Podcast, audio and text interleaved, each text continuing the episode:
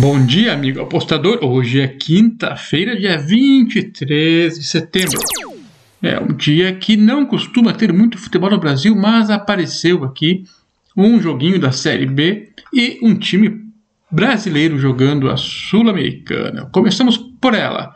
O jogo é Penharol contra Clube Atlético Paranaense. Por sinal, os dois times são CAP. é, o uniforme do Clube Atlético Penharol também é CAP. Interessante. Os times já se enfrentaram algumas vezes aí anteriormente e pela minha memória, o Atlético tem conseguido bons resultados na bela e simpática capital do Uruguai, a cidade de Montevideo. Eu estive por lá faz alguns cinco anos, mais ou menos, e, e fiquei sabendo que a cidade tem 15 a 16 clubes da primeira divisão do. Bom, primeira e segunda divisões uruguaias. E tem muitos estádios. Eu, eu passei pela frente de alguns, mas é bem interessante, porque é um país diferente, né? Ele é pequeno tal, e, e concentra a maioria das equipes na sua capital. O Penharol é o atual vice-campeão uruguaio. Essa temporada começou há pouco tempo e ganhou uma e perdeu uma em dois jogos. Pela Sul-Americana, o time passou pelo Sporting Cristal do Peru com 4 a 1 no agregado. Passou bem. Vem de um empate com o Fênix e uma vitória sobre o Plaza Colônia, os times da Liga Nacional. O Penharol foi bem na Sul-Americana até aqui, podemos dizer passou fácil pelo Corinthians no grupo e depois venceu o clássico nas oitavas contra o seu arquirrival, o Nacional do Uruguai. Depois, como já falei, passou pelo Sporting Cristal do Peru, que foi o time que veio da Libertadores. O Penharol, como é que ele joga? Um time que joga com força física. Muitos jogos lá em Montevideo são embaixo de é, vento forte, garoa, chuva. Eles estão acostumados, então o jogo físico é uma marca no Penharol. Ainda que tenha uma qualidade técnica e em casa costuma incomodar. Bom, jogando em casa, obviamente, leva um pequeno favoritismo, é, porém é importante levar em consideração que o time ficou um bom tempo parado entre o final do campeonato local em agosto é, e até o dia 12 de setembro. Então ficou aí umas três semanas quase. Enquanto isso, o Atlético Paranaense ficou jogando loucamente, né? Enfim, o Atlético jogou Brasileiro, Copa do Brasil, Sul-Americana, até estadual paranaense jogou. A gente lembra que o, o, o, time meio que perdeu várias partidas, e deixa dúvida na gente se foi corpo mole ou não, para derrubar o técnico português Antônio Oliveira. Mas ele já saiu e melhorou um pouquinho o desempenho do time. Não sei o quanto teve a ver com a saída do treinador, mas na dúvida a gente acredita que sim. Depois que ele saiu, então, a equipe vem melhorando aos poucos, e apesar de ainda não mostrar um futebol muito convincente, o time ainda é bem razoável. E principalmente o, o homem do talento no time do Atlético Paranaense é o uruguaio Terans, além, claro, do meia Nicão e o goleiro Santos. O Thiago Heleno, é, o zagueiro, ainda ajuda, mas já está em, em, decadência física, aparentemente. Normal, né? Não vai ser fácil esse jogo para o time brasileiro. Vai jogar. O Atlético não sabe jogar muito bem para se defender, na verdade.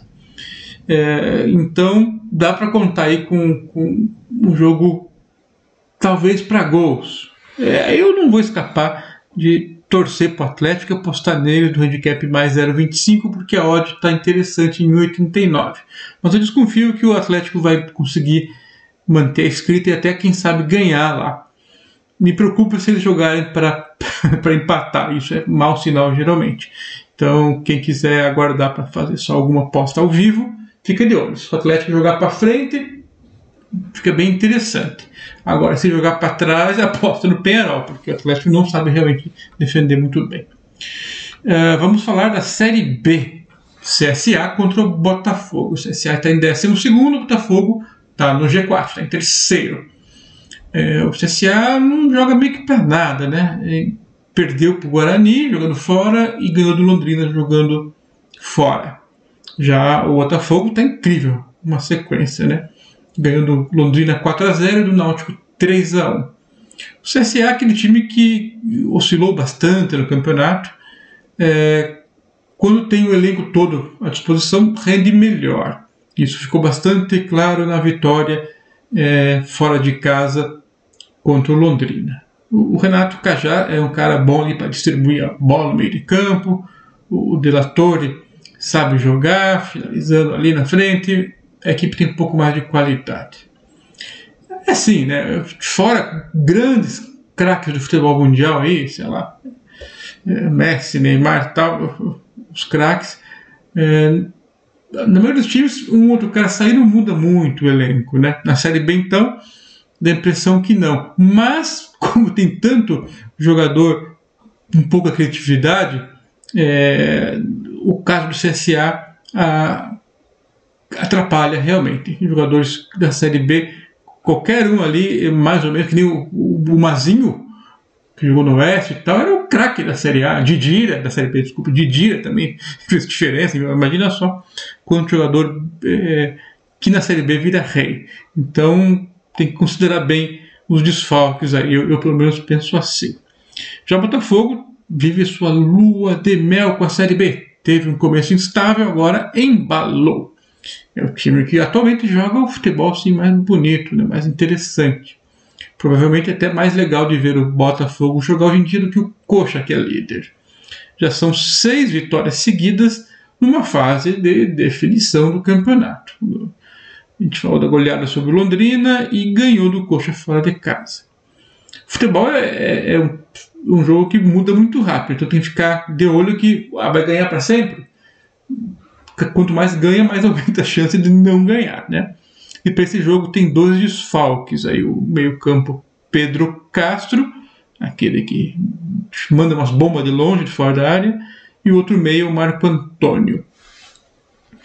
É, esses dois jogadores já tiram aquela química que o time estava conseguindo manter, né, principalmente no meio de campo. Pode se enrolar um pouquinho jogando fora contra o CSA, que é perigosinho.